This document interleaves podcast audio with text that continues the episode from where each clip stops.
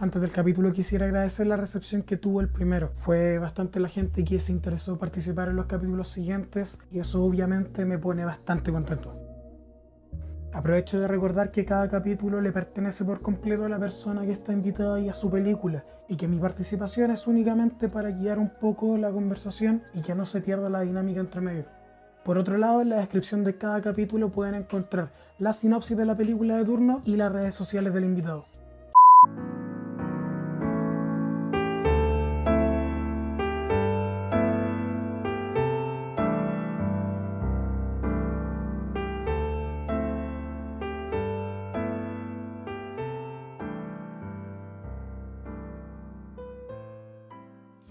Oye, Machi, como ya sabes, el objetivo de este programa es profundizar sobre la película favorita de la persona que está invitada en cada capítulo, en este caso eres tú.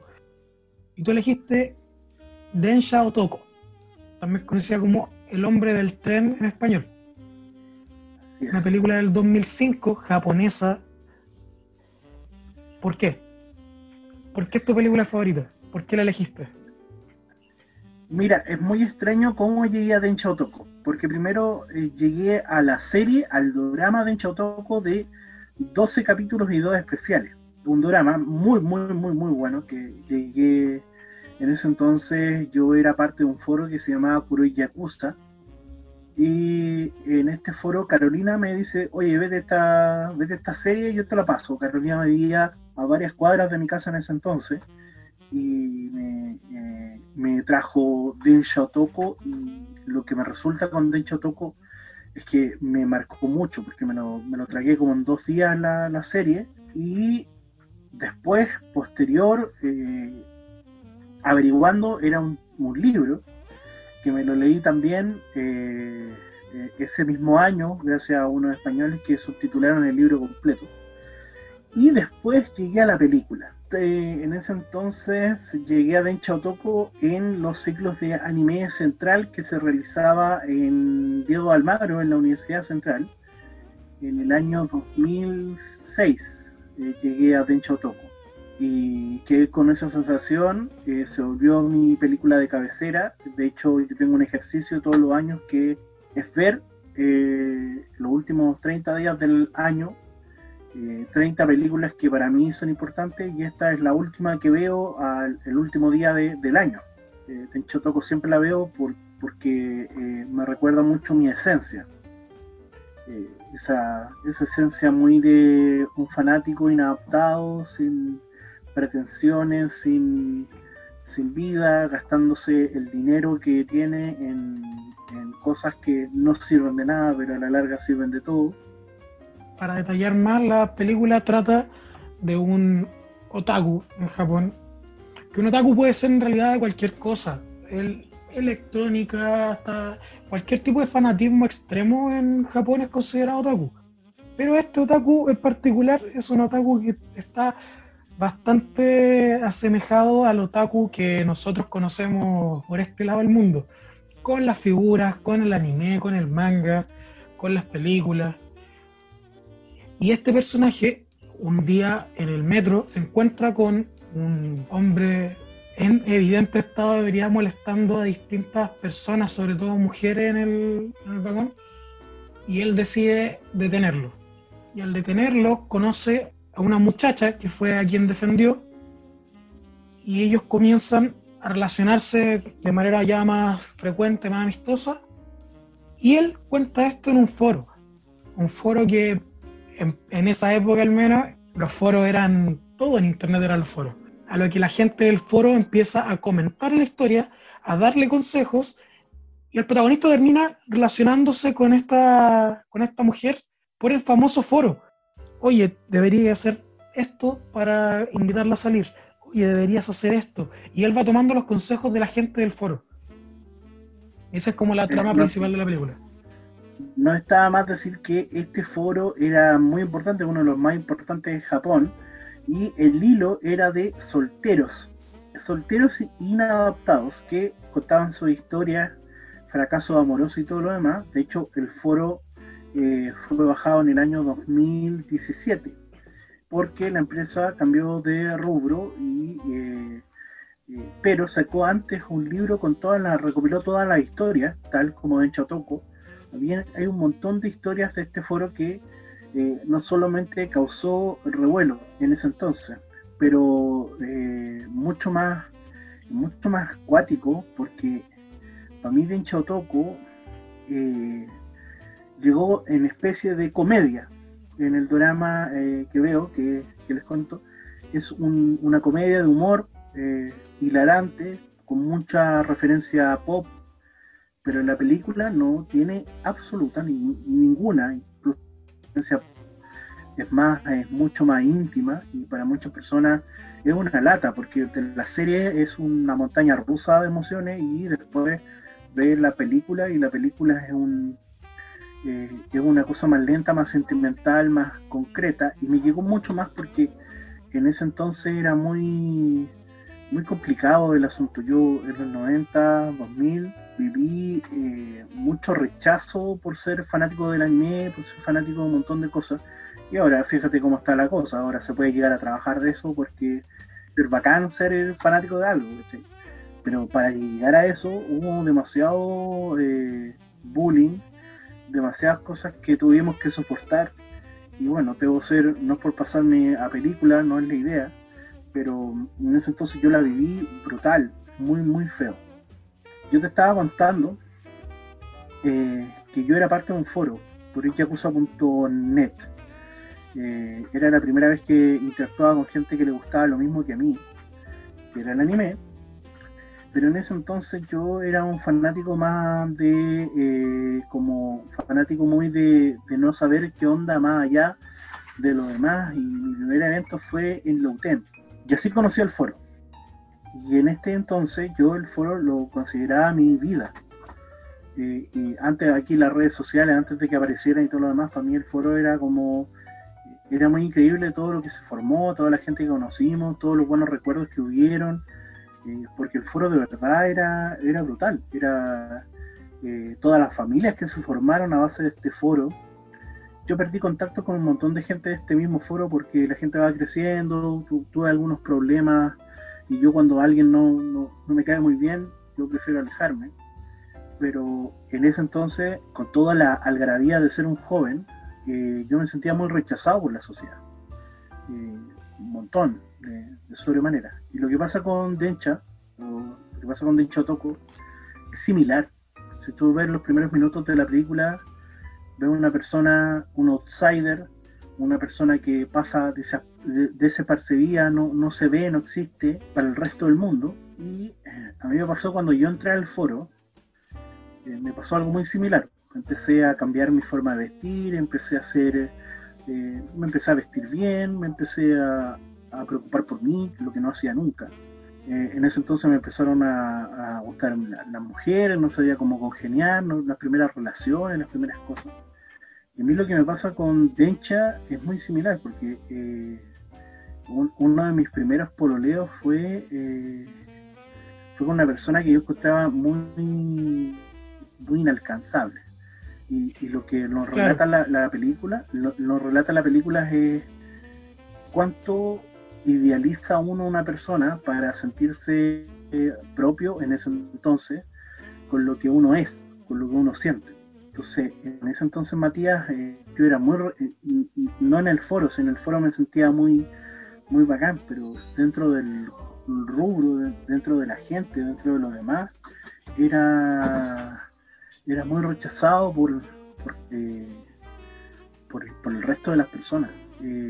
era un fanático del anime que lo único que hacía era hablar de cosas, de hablar de música, de sentirme en en compañía, mi familia me bancaba. Tengo una historia súper buena que después me gustaría contar eh, sobre mi papá y pillándome en, mi pieza, eh, maquillándome y mirando, mirándome muy como, ¿qué estáis haciendo, weón? ¿Qué te estáis maquillando? Y en ese entonces era muy difícil primero eh, tener series en, esa transición del año 2000 al, 2005, el Internet, entre comillas, era un poquito más democrático y bajar las series era muy complicado. Y bajar doramas era muy complicado porque tenías que bajarlas por torrent y duraban semanas, a veces meses para poder bajarse una serie completa. En ese entonces tampoco estaba la misma cantidad de gente eh, traduciendo y subtitulando, entonces también era mucho más complicado, mucha menos gente también interesada en el tema, por lo tanto también era más difícil de encontrar las cosas, no solo de descargarlas porque el internet era más lento, sino que era más difícil de encontrar derechamente. Los europeos nos llevaban años luz porque para ellos esto desde que fue el 87, 88, 89 el ser otaku era algo ya que estaba ahí, los salones del manga ya tienen, un montón de años, en Estados Unidos que hablar.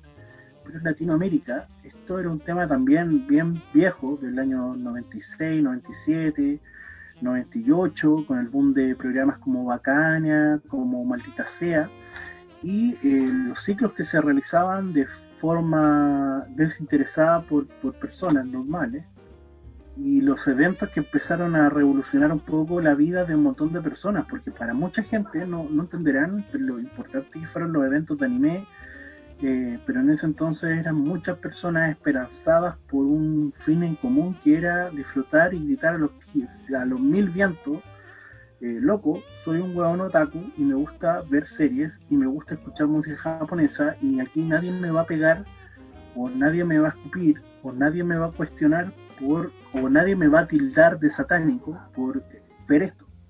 Lo que hoy en día sería inimaginable, porque hoy en día ser fanático del anime o ver anime es como ver series en Netflix, no es más que ver series nomás. Claro, de hecho en la actualidad es súper común, veía gente que no tiene nada que ver con el mundillo más, el mundillo más ñoño, eh, viendo Naruto, porque tú que Naruto últimamente se ha puesto tan de moda como era en su momento cuando estaba saliendo y esas cosas no se daban hace unos años, hasta hace muy pocos años en realidad. Entonces llegamos a, la película como tal y vemos que es tu favorita por, un sentimiento de, verse reflejado en el protagonista. Sí, sí, eh, me recuerdo muy bien en Quintero, porque todo, todo tiene una historia.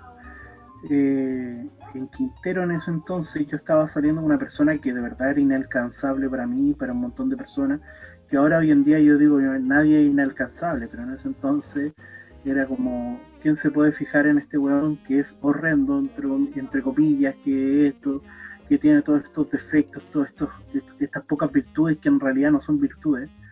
que es ser un weón alto, moreno, musculoso, no, no, no era eso, era un weón, entre comillas, gordo flaco, que estaba en la transición de eso. Y eh, en el último año de la, bueno, la Otakutón del 2000 y tanto, siempre lo he contado, conocí gracias a una conocida a lo que en ese entonces era eh, mi primer amor. En ese entonces llegamos a compartir una hora, eh, pero no le pedí número, el número se me perdió. Después estuve semanas buscándola, nunca la encontré, hasta que un día subí a lo que era la Casa de Loncura y en Villa y, la veo ahí y no me la quería creer. Era la oportunidad. Si no era ahora, no era nunca. Entonces, para hacerlo resumido en, lo poco, estábamos en la cueva de los enamorados, no la cueva del pirata, en Quintero. Y, ahí, y ahí fue como, oye, me gusta, y tú me gustas, yo llorando a mares, con una... yo lo recuerdo, lo recuerdo como como una estupidez, pero entre comillas lo recuerdo muy chistoso, porque yo decía, a mí me gusta mucho, yo no sé si tú tienes pareja, yo no sé nada, eh, solo recuerdo que me dio un beso eh, posterior a esos días, porque ella estaba pololeando, pero en ese entonces terminó con esta pareja enfrente mío para decirme, ahora sí, como si vamos a estar juntos, va a ser eh, de la ley y va a ser así. Y yo dije, en ese entonces, no, esto no está pasando. Eh, y al igual que Dencha en la película, yo me veo reflejado porque empecé a tomar eh, consejos de mis compañeros del foro. Pero consejo era como hice un hilo, un post. ¿En serio? Muy Así como, loco, ¿qué hago? En ese entonces me metía a un café en Quintero, caminaba media hora para ir a este foro, para ver qué hacer y todos los consejos que me dieron resultaron. Si no hubiese sido por eso, yo creo que nunca tenido esa relación. relación. Entonces, entonces, más allá de la, del reflejo en el sentir del personaje, tú, te sentiste reflejado en que actuaste de la misma manera. Sí, como instintivamente pidiéndole consejo al resto de la gente. Instintivamente diciendo, yo no soy capaz de, qué decir, qué hacer y cómo hacer Tampoco le iba a decir a mi abuelo, en ese entonces a mi mamá o mi mami, oye, me gusta esta persona, dame consejo. Porque ellos no están ahí, pues, entre comillas, ellos están en una parada de, oye, vengo a la playa a relajarme, a andar preocupándome de weas tan adolescentes que yo ya viví y no te voy a decir qué hacer. en ese entonces fue muy cuático, fue muy cuático todo.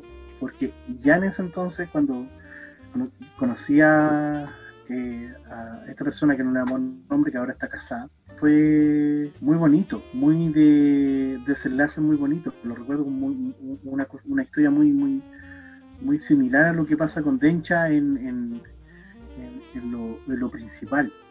Pero lo bacán de, Porque ya cuando terminé con, con Ivonne, terminamos muy. Porque era una relación, en los últimos años se volvió media tortuosa, porque.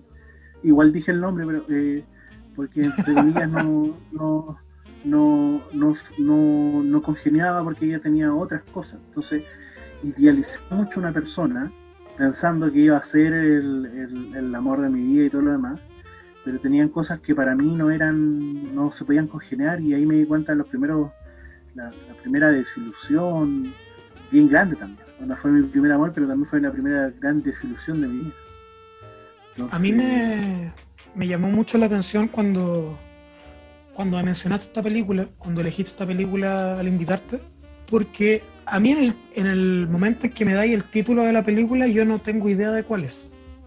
En el momento en que me pongo a verla, yo descubro que yo ya la conocía la historia. Yo conocía esta historia. La conocía porque en su momento, trabajando en cierta tienda de cómics, a uno a veces le daba por leer las cosas que estaban más pegadas ahí y que sabía que no se iba a llevar nadie, entonces te podías poner a leerlas porque me iban a hacer falta. Y entre eso leí el manga de esta historia.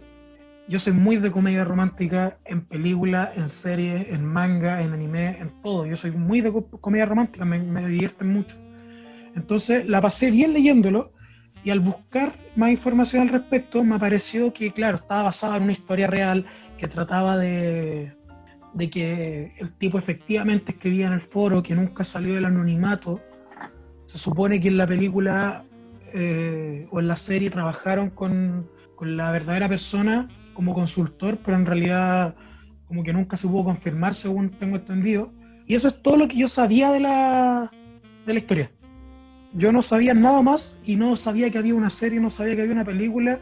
Yo la descubrí cuando llevaba cinco minutos de haberla iniciado. A mí me gusta mucho todo lo que pasó con De Toco, porque primero de hecho, Toco parte con la parada de la película, que fue muy exitosa, pero no tan exitosa como su serie. Pero lo más bacán de que sí, es verdad, él estuvo, eh, porque él, él generó una franquicia con esto. Cuando se dio cuenta que esta historia era muy importante y que tenía que darle con, todo, pero se dio cuenta que fue uno de los mangas más leídos en, aquellos años y se dio cuenta que también como serie eh, podía haber sido entretenida. Entonces, ¿Qué es lo que hizo él? les dijo a Fuji TV, ¿sabes qué? Voy a hacer la película, pero en lo más profundo, en mis profundidades de mis sentimientos. Pero el drama tiene que ser comedia total. Y de hecho, el elenco entero, menos Saori-san, que es la que hace de la enamorada de, Dencha, eh, son todos comediantes. Todos comediantes. Todos los que salen ahí son comediantes incluso saben dúos de comediantes, ustedes saben que la comedia, el borracho es un comediante que hace de un personaje borracho, menos la actriz que hace como de la, bueno, es que tienen que ver la serie, no, está, está en YouTube, la pueden encontrar, está completa, menos el episodio de deluxe que es un, manjar. Y lo que me gusta es que está dirigida por, por el Tarantino japonés, que sabe musicalizar bien. ¿Y por qué lo digo como Tarantino japonés? Porque de verdad no he visto nadie mejor que Tarantino al momento de musicalizar bien sus películas, pero eh, esta como serie tiene mucho guiño pop, tiene un montón de cosas, tiene guiño al estudio Gainax, tiene guiño a un montón de personajes, tiene para los fanáticos de Gondan un montón de personajes, sellos de Gondan que salen en la película. pero lo que te nota, sí sale el personaje, pero nadie sabe quién es. Entonces, eh, el problema es que eh, hay actores, hay un personaje que, está ahí eh, y nadie puede identificar bien, pero o sale como extra o aparece en alguna escena, pero está. Ahora, la persona real, la, la, persona de la vivencia real. Sí, sí, está. De alguna manera u otra.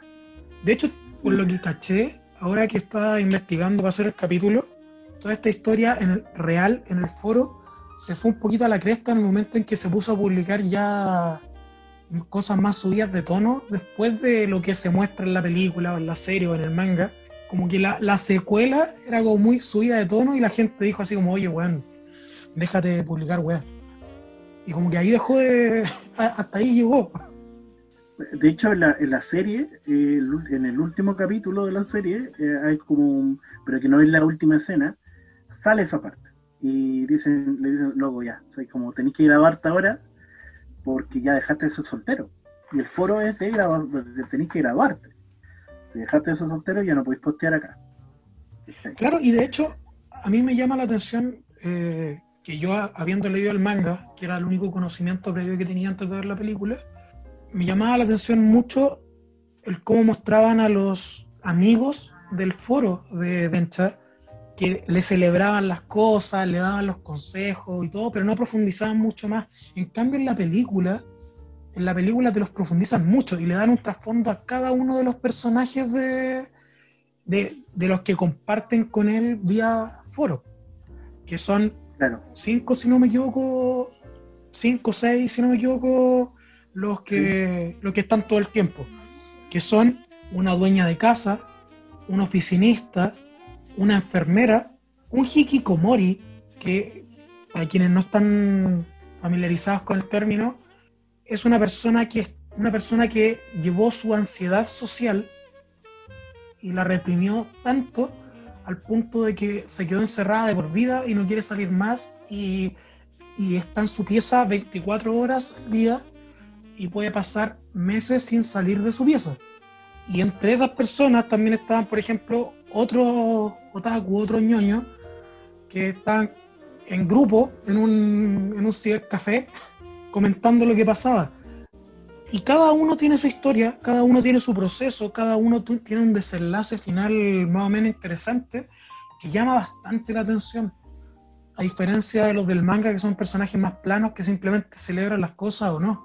Y a mí me pasa también, ahí hay una, hay una escena donde están esos tres otaku y dice, yo no puedo aguantar más esta guerra del amor, esta guerra de sentirse con alguien. Eh, y le disparan al, al, más retraído. En ese entonces, yo, yo hasta el día de hoy soy una persona con ansiedad y con un montón de weas, pero hasta la actualidad eh, yo tengo personalidad para ciertas cosas. Por ejemplo, a mí me encantan las comunicaciones y ahí es donde me desenvuelvo muy bien. Pero sácame de las comunicaciones, sácame del micrófono y me voy a la chucha. Onda, como que no, no, no me sé de desenvolver más allá de lo habitual, aunque trate de hacerlo, lo tengo que hacer en plan trabajo, o si no, no me funciona. Y em, en ese entonces para mí era muy difícil eh, conocer gente que tuviera los mismos, ¿cómo se llama? La, la misma, las mismas ganas de querer cosas. Ejemplo, claro me, acuerdo una vez que eh, se me ocurrió eh, hacer una fiesta aquí con todos los integrantes de Yakuza. En esa primera vez vinieron puros hombres, eran muchos hombres, eran como sus 12, 13 personas, eh, puros hombres jugando PlayStation, una tele de, de 15 pulgadas, era una weá muy, muy ñoña, pero era una felicidad, weón, que no, no, se podía, no se puede describir. Y en ese entonces uno dice, eh, alguien ha pensado en, vivir el, querer a alguien, en estar con alguien. Y uno que estaba casado en ese entonces, que ya después dejó de ir a estos que era uno que era bien viejote, dice, estar enamorado es lo mejor que uno puede tener porque empieza a vivir cosas y empieza a crecer con las personas, a, crecer.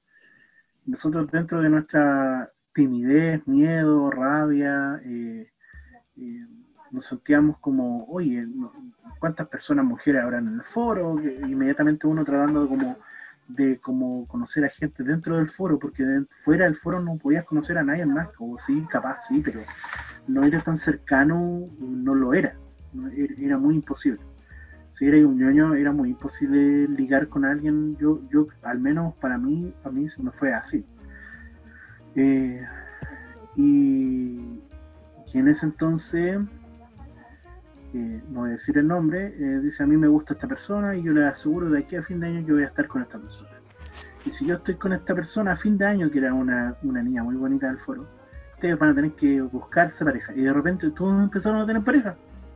Mágicamente todos empezaron a tener pareja. Y, yo no, tenía a nadie, no, no se me acercaba nada, no, no era desagradable tampoco, no era jugote, no era, no era nada.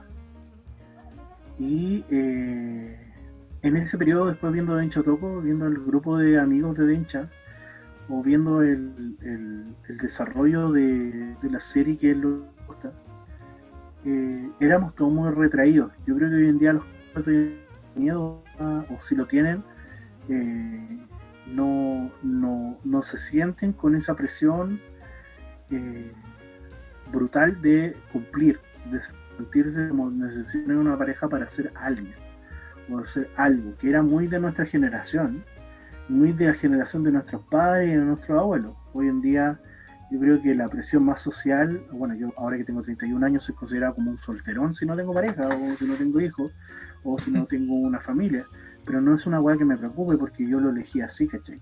Porque todavía no conozco a alguien que, eh, porque yo necesito estar con alguien que sea totalmente inteligente eh, para mí, y, que yo sea íntegro para ella, Pero en ese entonces, eh, como que mucha gente no lo pensaba así, o al menos yo soy más calculador, que después cuando viejo me, he puesto a pensar esa weá.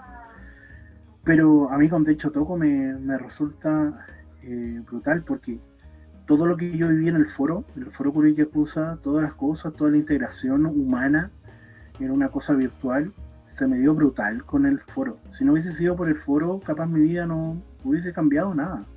Hubiese sido igual de retraído, capaz hubiese, o capaz hubiese cambiado para dejar de ser fanático, porque hubo un momento que la gente rechazaba esto. Y en Japón, ¿qué hablar? En Japón ser otaku era considerado ser la peor escoria del mundo.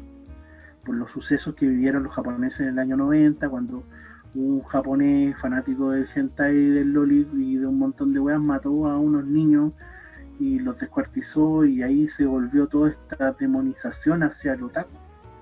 Pero en Japón, si no hubiese sido por Dencho Toko, la película y la serie, el otaku todavía seguiría, seguiría siendo visto como la peor mierda del mundo. Y ya no se ve tanto. Porque todos los que hemos sido fanáticos de algo, cómica, anime, un montón de weas, nos hemos sentido excluidos de sociedades completas por ejemplo, conversaciones de estar con, en cualquier lado, oye, ¿qué, equipo de fútbol te gusta? Puta, no me gusta el fútbol. Pero entonces, ¿qué te gusta? Puta, si te digo que me gusta el anime, me voy a tratar mal. Así partían mis conversaciones, weón. Uno habla de esto como si fuera hace mucho tiempo, pero hasta hace cinco años era igual, pues, weón. Claro, y, después cuando empezaron a ver este boom de, oye, sé que yo soy otaku, o muchos actores empezaron a dejar, se empezaron a decir, que yo soy ñoño de closet, y otras personas empezaron, y salieron todas estas series culiadas como Big Bang y todo lo demás, que eh, entre comillas está muy bien, hicieron toda una mercadotecnia para dejar de demonizar al fanático. Pero imagínate, eh, dentro de la oportunidad, yo creo que hoy en día todo el mundo se considera fanático de algo sin alardear, y eso es muy bueno también, porque hay un valor, hay una cosa muy valórica del otaku, antiguo sobre todo, de este copia clon de Salfates y lavarse la raja durante muchas semanas y estar hediondo, entre comillas, a, sudor, ano y, algo de copete, que, estas personas jamás, jamás van a decir, eh, estoy solo, necesito ayuda, necesito, eh, quiero, quiero estar con alguien, quiero sentirme con alguien. No, se siente con la capacidad moral de decirte, me conozco 100.000 autores de anime, pero no me conozco ni la cuarta parte de la cuadra de mi casa hoy en día, bueno, yo puedo decirte, hay una weá que me, impresiona, no conozco los nombres de las calles, no conozco un montón de weas, pero anda a decirme el nombre de los protagonistas de los primeros 20 Super Sentai desde el año 73 hasta la actualidad, me los sé todos, con edad, nombre, toda la weá. ¿cachai? O anda a decirme cuántos productores estuvieron en Estudio Ghibli del año tanto, me lo sé todo, me lo sabía todo, porque antes era muy era muy cuático ser otaku y decir, bueno, yo sé que si no eres otaku, te tienes que saber parte de la weá, era muy era una weá muy estúpida. Pero soy muy sincero, muy estúpida. Porque si eras otaku tenías que saberte todo y tenías que ser un, tenías que ser un foro abierto de preguntas, un historiador de la cultura pop y a la larga esa weá es muy estúpida. En ese sentido, Machi, en ese sentido, considerando que eh, los tiempos han cambiado y que ahora estas cosas son mucho más aceptadas que en su momento, ¿qué consideras tú que le deja una película como Dencha Otoko a las nuevas generaciones? A quienes la descubren ahora, a niños de 15, 16, 20 años, 22 años, como el protagonista de la película que tenía 22 años, que la vean por primera vez. Yo siento que es un muy buen recordatorio para que las nuevas generaciones entiendan que no hay que ser muy duro con la gente retraída, con los atípicos, con las personas que están fuera de lo común, con las personas que tienen alguna enfermedad, con las personas que tienen ansiedad, algunas, con las personas que son retraídas porque su vida les funciona así. Con las personas que simplemente tienen miedo de sociabilizar y no saben cómo hacerlo. Claro, porque entre comillas, yo no digo, oiga, ustedes tengan un poco de conciencia por el resto, no, no los llamo a eso, les, digo que eh, la gente tiene ciertos puntos para cambiar o la gente no cambia, es así de claro. Lo que pasa con Tencho Toco es que hay un momento de la, la prota le dice a Dencha, eh, si esto te está haciendo mal, mejor no nos juntemos más, mejor no estemos más, mejor no nos veamos nunca más, porque esto te te está haciendo muy mal si algo te está haciendo mal, si algo te está produciendo ansiedad, si algo está, te, está produciendo, no hablo de la afición, sino hablo de, las decisiones, de esa mortificación de, ser fanático, esa mortificación de sentirse, eh, yo soy fanático del, rock, hoy en día ya no pasa, pero nadie te va a decir, ah, puta, pero yo, yo estuve, soy de la vieja escuela, porque cachado que estas conversaciones súper hueonas, son súper hueonas, que dicen, oye, soy de la vieja escuela, tengo una montonera de vinilos, yo sí he logrado cosas, yo estoy de los, soy de los primeros. Ah, pero esa es la típica, pues, weón. Esa es la típica. Que, juran, weón, hasta el, día, hasta el día de hoy que por saber más sobre algo o por llevar más tiempo eh, siendo fanático de algo, tenéis cierto nivel de importancia o, o estar en un nivel superior a la persona con la que estoy hablando, cuando en realidad no es así, weón. Son gustos. Todos tenemos gustos. No, y esa weá muy, muy de. Eh, porque esto también va, es una culpa muy. No del Peracuadra, porque lo esculpo de todo. Te esculpo Peracuadra. Tú no tienes culpa de esto. Es culpa de Juan Andrés Alfati. Es culpa de estas personas que fueron criadas, mal criadas por este personaje nefastísimo. Y lo digo abiertamente. Eh, con este personaje medio medio clasista en ese sentido que no entendió que ser fanático no es solamente ser un vendedor, un mal vendedor del Eurocentro del Portal Lion. Mucha gente odia Promedio Rojo, pero Promedio Rojo tiene una escena muy importante donde va eh, Roberto a vender sus cómics de la pieza oscura. Está Salfate con un tatuaje representando Salfate y dice, no, esto no vale, pero igual te lo compré 100 veces más caro. No, no vale. En esa, en esa escena se podía ver a Salfate comportándose como Salfate, pero vendiendo cómics. Claro. La Crazy de Lion. Claro, y esa weá muy, muy de todos estos viejos culeados que son nefastísimos, que son personas horrendas que venden estos en estas tiendas que se creen omnipresente, todopoderoso, porque traen o porque traían, porque ahora es muy sencillo comprar afuera, eh, y por eso andan llorando la carta, y por eso les está yendo tan mal en la vida, porque fueron tan como la mierda, que el karma igual les va a pegar de alguna manera ahora, y les pega ahora. Y ahí, ¿cachai?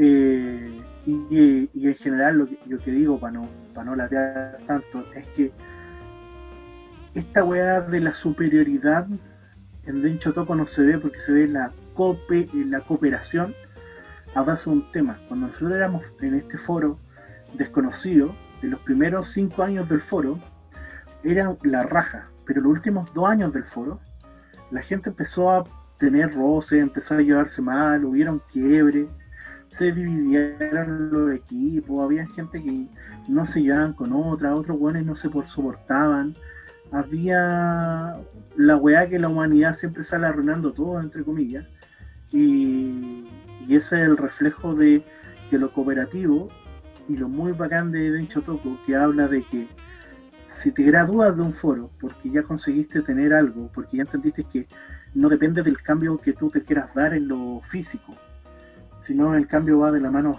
de lo espiritual. Yo claro, el cambio, el giro que le quieras dar a tu vida. Claro, yo he tenido montones de parejas después de esta primera de la primera pareja que tuve, montones. Bueno, todas muy buenos recuerdos, otros no tanto. Y las parejas que he tenido, mm, me he dado cuenta que no va de la mano del mío, sino va de la, de, de la confianza que tengo hacia los sentimientos que quieras dar, entregar y ser. Eh, y qué tan jugado y qué tanta confianza tienes tú en tus propios sentimientos hacia, hacia los temas, hacia la cosa, hacia el cariño.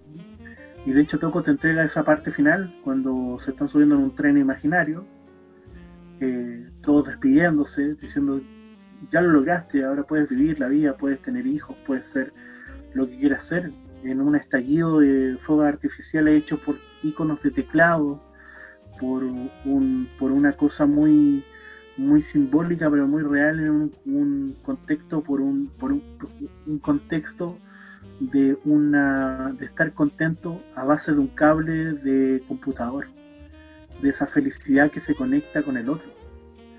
A mí eso es lo que me encanta de Dencho Toco que Dencho Toco me, me, me entregó y me entrega hasta ahora una cosa de decir eh, no todo está perdido no todo está mal y y que la vida claramente se vuelve complicada, sobre todo en este momento de pandemia, pero, pero principalmente eh, eh, lo único que importa en este momento que estás de paso en la tierra es el amor. Si no amas, no vives. Y si no quieres amar, eh, tarde o temprano lo vas a hacer, porque algo te va a llegar a retumbar en el corazón, algo te va a cambiar. Eso es lo más bonito de dicho Toco. Hablando de cambios, ¿qué, le, ¿qué sentís tú que le cambiaría a la película o no le cambiaría nada? Porque hay veces en que uno, por más película favorita que sea, uno dice, mira, sabéis que esta película yo a esta cosa le cambiaría. Quizás no quedaría mejor, quizás a mí me gustaría más. A mí me hubiese gustado que hubiesen ahondado en el sentimiento de de más, no del prota, sino de la chica. Porque yo sentí lo mismo. En el clímax final es como, tú siempre me has dado regalos en todos los momentos. Y en el contexto de la película tú vas dándote cuenta que Dencha es mucho más amable cuando está ella, mucho más atento, pero sin querer queriendo no te das cuenta de los regalos que le deja a ella.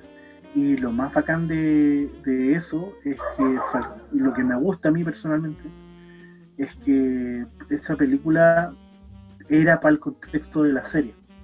Y de hecho en la serie, en el final de la película, tú veis que en el final de la película aparece el Dincho Toco de la serie y aparece la sí. de la serie. Al final de la película tiene un cameo. Al final, final de la película no es tan porque al final es vivieron feliz y todos comiendo perdices. No, no, no es tan eso, sino es que es como finaliza la película y después ves el capítulo de la serie que se estrenaba después al, otro año y ve al mismo prota eh, agarrando el curado al de la película siendo muy comportado con un peinado muy cool y todo lo demás y el otro weón diciéndome no yo no me la pude porque yo soy un weón flaco fanático de un mono verde muy infantil que dan a las 6 de la mañana en Japón y que me gasto el salario, la mitad del salario en juguetes. A mí me llamó la atención todo eso y yo también si tuviera que hacer un cambio, yo tendría dos cambios en realidad. El primero que se mostrar un poco más los sentimientos de, de la protagonista femenina y es que en el manga, por ejemplo, que era la otra referencia que yo tenía, ella menciona en un momento que en un principio simplemente fue cordial con él por haberla ayudado pero que él la fue conquistando con el camino y ahí es cuando Dencha le muestra la le muestra el foro, le muestra todo lo que pasó y básicamente él se hace su propia graduación diciendo, mira, te presento aquí la, estos son mis amigos, y, y ella, y la muestran a ella reaccionar al respecto y todo. Mientras que en la película lo dejan más como un. se tiró como un comentario nomás. Y que no, ni siquiera, ni, siquiera, como un comentario, es como que lo pilló en su estado natural, en la desesperación, sin las lentillas, con lentes normales, sin las camisas, con una camisa que dice así como soy ñoño y qué, tanta weá. Y, y, y, eso lo. sí, tienes razón, pero en la serie lo complementan, porque hay un capítulo entero cuando él, él le dice: Yo soy otaku, y si me vaya a querer, me voy a tener que querer así. Y todo muy bien, pero cuando se entera que eh, él contaba la historia en el foro, en la serie el hermano mayor lo saca la chucha al prota y queda la media zorra y el weón dice aquí la perdí y cagué para siempre. Pero después Saori-san lee la, lee todo el foro y se da cuenta que es una weá muy genuina, que solamente estaba pidiendo ayuda. Y, y vuelvo a repetir, no me mentiste, no me hiciste daño, solamente me necesitaba ayuda porque no sabía. Sé valiente, inténtalo. Claro, simplemente estaba buscando la manera de poder acercarse porque él no tenía la no tenía las capacidades, las herramientas, claro. No, no habían herramientas, ¿no? Es que cuando no tenía herramientas sociales, ¿cómo conquistar una mina? La otra cosa que, por ejemplo, yo le, le cambiaría a la serie es que si bien siento que está súper bien la manera cruda en que te muestran eh, que es un inadaptado social, al momento de, hablar, de conversar y todo, eh, siento que por ejemplo en el manga mostraban de mejor manera que con el pasar de las citas o con el pasar de el compartir más tiempo, tartamudeaba menos, se compraba menos, se equivocaba menos, mientras que en la película sentí que era como un poco más continuo, como que desde un principio y recién llegando casi al final veía ahí cierto cambio, un cambio más evidente. Yo creo que ahí lo que trató de hacer el autor, que el director, fue decir eh, que yo creo que igual el prota, y después leyendo el libro en una como eh, pequeña una pequeña hoja donde él habla, que él dice que fue tímido hasta ahora mismo es tímido y, teniendo ya dos hijos, porque este weón tiene dos hijos, eh, que deben estar súper grandes ahora, porque esto fue el 2006, 2007 cuando tuvo el primer hijo. Eh, y tú te ponías a pensar, eh, ah, además, un dato muy extra, la persona, la prota, es una millonaria, una empresaria caudalada del Japón. Claro. Esa, es el, dato que no se da tampoco en la. Bueno, en la película sí, pero en la serie se da que como una empleadita más, pero no. Es una mina de la elite que, En la película se muestra y de hecho se, se muestra al, protagonista muy complicado al respecto. Claro, porque un weón que vivía en un estrato social muy, muy, muy bajo dentro de esto, pero a ella no le importaba la larga porque no le interesaba ni tres si es rico o pobre. Y él, en el libro se, se, detalla con mayor razón, porque a la larga ella venía de otra cultura, no era tan una cultura japonesa a la, a la larga, y que también, también le estaban obligando a tener otro, a casarse, porque allá es muy de muy normal los acuerdos de matrimonio entre millonarios y millonarios. Y esa bueno, aquí en Chile es la misma weá también. Pero eh, eh, y casarse con primos y todo lo demás. Pero lo, más cuático es que esta persona sacó todo dentro de esto y dijo, sé que yo no me voy a casar con ningún weón, tengo también treinta y tantos años, y me voy a casar con quien no me traicione y me trate como un objeto.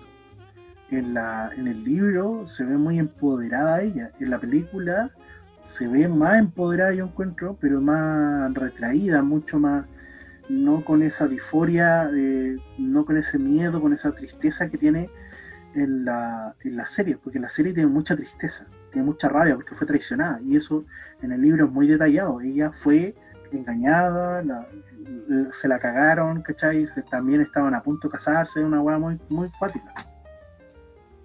hecho Toco tiene, tiene muchas cosas buenas.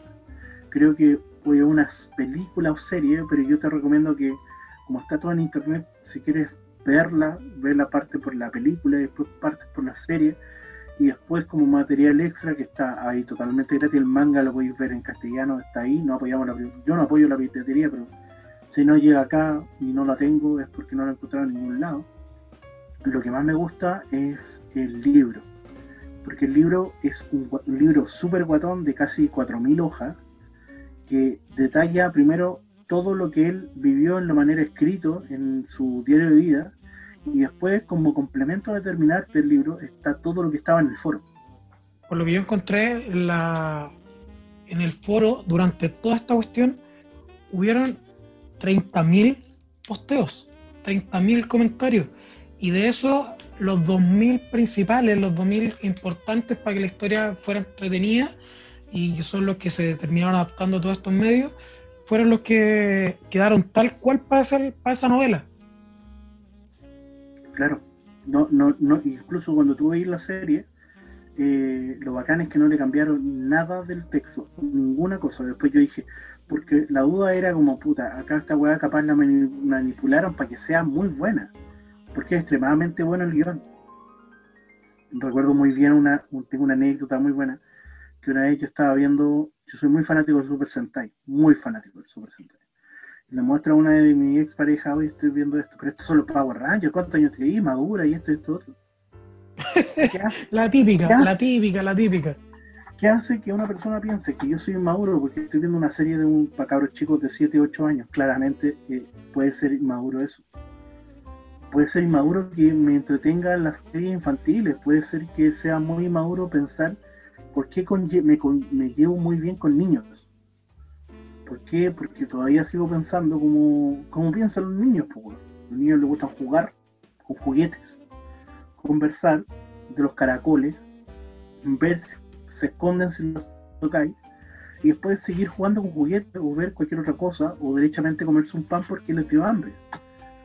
No hay lógica para ser niño, no necesita una lógica, es solamente disfrutar, vivir, disfrutar las primeras impresiones dejáramos de esos prejuicios, weones, que ahora ya no están, yo creo, personalmente. Yo no creo que haya prejuicio hoy en día, yo creo que la generación de hoy en día dejó de ser prejuiciosa.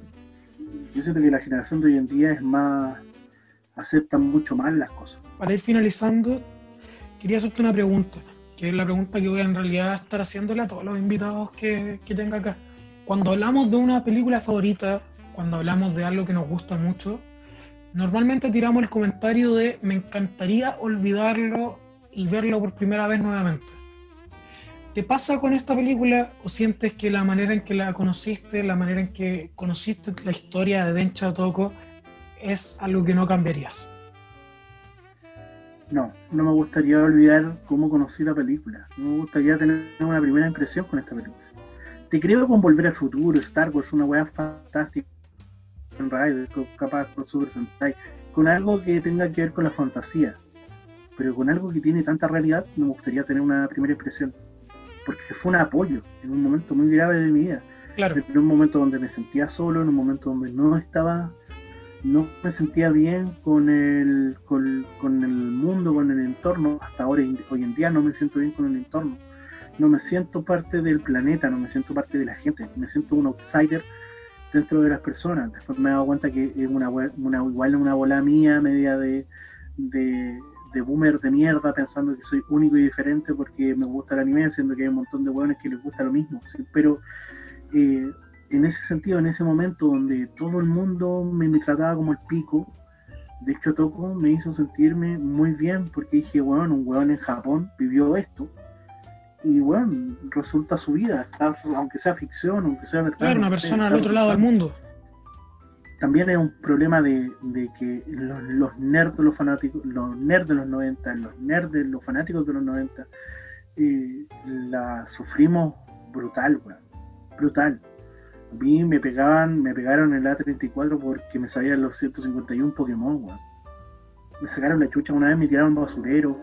Muchas weas muy de mierda. ¿Cachai? Y después cuando me empezó a gustar la lucha libre, ahí me empecé a cómo se llama, defender y todo lo demás, pero antes de eso no tenía ninguna, ninguna cosa para defenderme, no sabía cómo defenderme, no sabía, porque era el chico guatón que era una weá que un insignificante pero el resto. ¿cachai? Y hasta hoy en día hay gente que igual me considera un insignificante. En el entorno y Son cosas que en realidad nunca van a cambiar, nunca van a cambiar del todo. Por más que la gente vaya viendo cosas, por más que la gente, por más que en cualquier tipo de ambiente te puedes encontrar a alguien que, que le guste el anime o que, o que le gusta Star Wars o cualquier cosa que antes era más de el ñoño, creo que creo que por más que esté esa gente en la actualidad, un cambio total no va a llegar nunca. Siempre, siempre va a estar la persona que te hace bullying a ti, que me hizo bullying a mí, que le hace bullying al de la esquina, solo porque solo por su gusto. Que vi una viñeta eh, de, un, de un dibujo de una ilustradora donde es una chica que buscaba a su ex eh, golpeadora del colegio. Y la veía muy feliz, con hijos, con familia. y yo recuerdo eh, que yo viendo la, viñeta me, estrujaba, me empezaba a achicar cada momento más porque la loca le hicieron tanto daño y yo decía, ¿por qué esta persona que me hizo tanto daño hizo que la gente me odiara, hizo que la gente me tirara mierda, hizo que la gente me, me, volviera insignificante, está viviendo una vida de felicidad. ¿Por qué lo reprime? Y de repente veo un texto de una psicóloga abajo en la ilustración. Resulta que gran parte de los bullying, que gran parte de los hueones que fueron abusadores, tratan de, tratan de borrar con el codo todo lo que hicieron, porque tienen mucho miedo que sus hijos sean como, como sean abusados. Tienen mucho miedo que les repitan la cosa viven con la incertidumbre de decir, el karma hará lo mío, hará con esto. Entonces tratan de redimirse, entre comillas, pero no lo hacen del todo. No pueden redimirse del todo porque siguen siendo unos hueones desgraciados dentro de, lo que son. Suena muy duro lo que digo, pero hay un poco de desgracia al hueón que se burla o trata, o trata de difamar, o trata de, de ser una persona, trae un poco de desgracia en todas esas personas.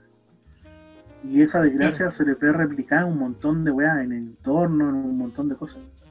Desde que me puse a leer este, esta viñeta, me puse a llorar, pero brutal, weón. Me puse a llorar mucho.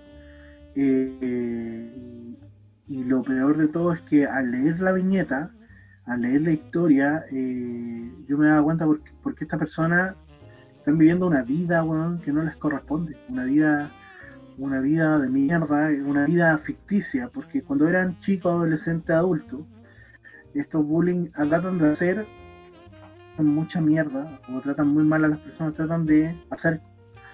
Ahora, no quiere decir que no haya tratado mal nunca, porque una vez sí lo hice, y hasta el día de hoy me arrepiento. Muchísimo. O también una vez yo fui, hice el mismo bullying tratando de buscar una superioridad moral o una weá y después, después de los meses me sentí como la mierda, porque esta persona no se lo merecía. Porque no se merece nadie el trato que. el trato, el maltrato, nadie se lo merece. En general es, el desarrollo de cada uno. Cada uno va creciendo a, tiempos distintos, de distintas maneras, otros más lento, otros más rápido. Hay una weá que yo no comprendo sobre el, el no, es que no comprenda, hay una weá que, he entendido que yo no quiero que a los, a los míos, a mis familiares vivan las mismas vivencias. Por ejemplo, mi primo, no me gustaría que viviera esa weá. Mi primo, que para mí es mi hermano, es un niño que se está recién adaptando a, a, a la gente, al común, porque eh, bueno, era su primer año entrando al colegio, entre comillas, ahora, y mira su primer año entrando al colegio con una pandemia, sin conocer a ninguno de sus personas, sin conocer a nadie. Pero bueno, el tiempo dirá eso, y estos niños de hoy en día son bastante inteligentes emocionalmente y todo lo demás.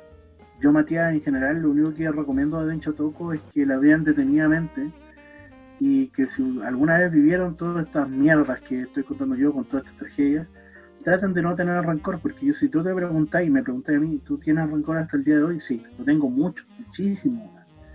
Y, en ocasiones me, me, atormenta esa weá de tener ese odio como acumulado a gente que eh, no estás, no es cercana a mí, ¿cachai?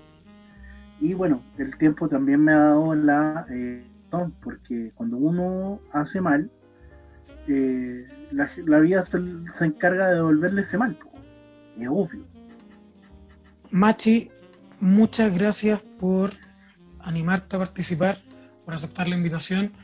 Ha sido una conversación súper personal, súper emocional, y es lo que yo quería buscar desde un principio con este programa, que es que la gente, en base a una película, en base a su favorita, pueda contar lo que siente. Creo que es, este capítulo es un claro ejemplo de eso.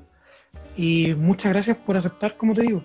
Agradecido de, la invitación, Matías. Eh, nada que decir. Eh, para mí, Matías, yo lo conozco desde que eh, lo invité a formar parte de nuestra radio, la Radio Pagua. Y uno de los, de los, de los personajes, creo, de las personas, locutores o futuros eh, relatores o personas que comentan que de verdad tiene algo que decir, es una muy buena voz. Eh, eh, no dejes de hacer esto. Yo personalmente la pasé muy bien en el programa.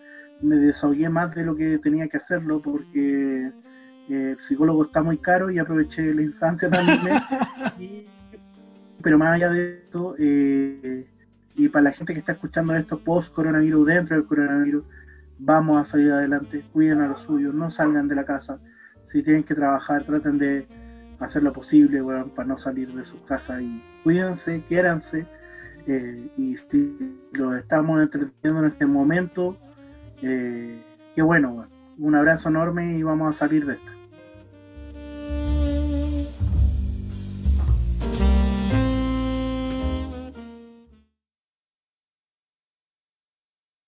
Pero weón, me, me, me, contaste que había una historia con tu papá y el maquillaje, entonces, por favor, ahonda en eso. Ya, resulta que en el año, en esos años cuando los foros estaban dando, a mí me empezó a gustar el Visual Kei. De hecho yo era flaco en ese entonces, eh, era bien mino. Y me empecé a, eh, a interiorizar con el Visual Kei, a vestir de negro, a andar con sotana, andar con ropa apretada, a andar con botines, eh, andar con mechones que tapaban mis ojos Momento, momento el diario de Eva. Yo en ese entonces tenía la pieza, claro, eh, muy, muy diario de Eva, demasiado diario de Eva. En esa noche yo eh, bajé, estaba en mi dormitorio, y eran las 3 de la mañana y dije, es momento de probar los maquillajes que me compré en el Eurocentro. Un lápiz labial, eh, en ese entonces yo no me delineaba los ojos para, para todo para todo, salir a, donde sea, andar con los ojos delineados. Eh, lo más parecido a mapache, pero un mapache bueno, no ese mapache malo, ese, no, un mapache un mapache de verdad. No, es que ahora se cree youtuber político. no. no, ese mapache, nada, no. Un mapache bueno. Y me empecé a maquillar, era la primera vez que me maquillaba, primera vez que me ponía la labial en los, los labios, y de repente mi papá baja me con un, yo con un vidrio, yo maquillado, vestido, tres y media de la mañana diciéndome, ¿qué estás haciendo? Puta, mi papá, bueno, yo me quería morir porque en el primer momento yo pensé que mi papá, mi papá nunca me ha pegado, no ha sido nunca un mal padre. Pero, eh, imagínate una persona boomer, una persona que tiene otra educación que me haya visto maquillado. Claro, una generación totalmente distinta, pues, weón. ¿Cuál, cuál habrá sido la conversación con mi mamá sobre por qué yo estaba maquillado? Me dijo, ¿qué estás haciendo, maricón? Sí, me dijo, ¿qué estás haciendo, maricón? Y que papá, no, lo que pasa es que yo estoy probando. Y mi papá me miró, como que ya no, pa, pescó su hueá y se fue. Pescó su hueá y se fue para la pieza. Y después nunca más conversamos del asunto y yo nunca más me volví a maquillar porque era lo más parecido a Celia Cruz. Y no, no estaba como, eh, pero, el asunto es, es eh, pero igual en ese entonces yo creo que todos nos maquillamos. Yo, yo no conozco ningún hombre que no se haya maquillado. ¿Te maquillaste? Y yo era más chico, pues, weón. Eras más pequeño. Claro, yo era más chico, pues. Yo, yo, yo, yo yo estaba en toda la etapa ñoña y toda la cuestión, pero yo todavía no, lo manifestaba en la etapa Pokémon, en la etapa Visual, toda esa cuestión, ¿cachai? Yo, fui un pendejo que desde, muy chico le gustaron estas weas nomás. pero que no, no se relacionaba con gente mayor a él que le gustaban estas weas, ¿cachai? Y, y, tengo otra historia muy, muy cercana en ese verano cuando ya estaba pololeando con Ivonne, pero mi abuelo todavía no se enteraba. Que, y mi, mi, tata, que es para descanse, que para mí mi mentor y uno de mis mejores amigos, cómplices, todo. Mi, tata se sienta conmigo y me dice, eh, si tú eres homosexual, eh, dinos, porque tienes que cuidarte, porque está muy duro todo esto de las enfermedades. Y, no estaba ni mi abuela, ni fue una conversación entre nieto y, abuelo. Y en ese entonces yo dije, no, yo no soy homosexual, no, no, me gustan los hombres, incluso no me gustan los hombres, no, no es que no, me gusta. Eh, bueno, todavía no me gusta, todavía tengo nueve años más para ver si me gustan los hombres, porque después de los 40 años te empiezan a gustar los hombres, dicen. Entonces tengo nueve años para ver si así. Eh, pero hasta ahora no me gusta el hombre. Pero después cuando me dio como mi primera polola, mi abuelo me, me, aplaudía todo. No le caía bien, pero me aplaudía todo. Ese, ese la está poniendo. Sí, yo con 15 años, ¿eh?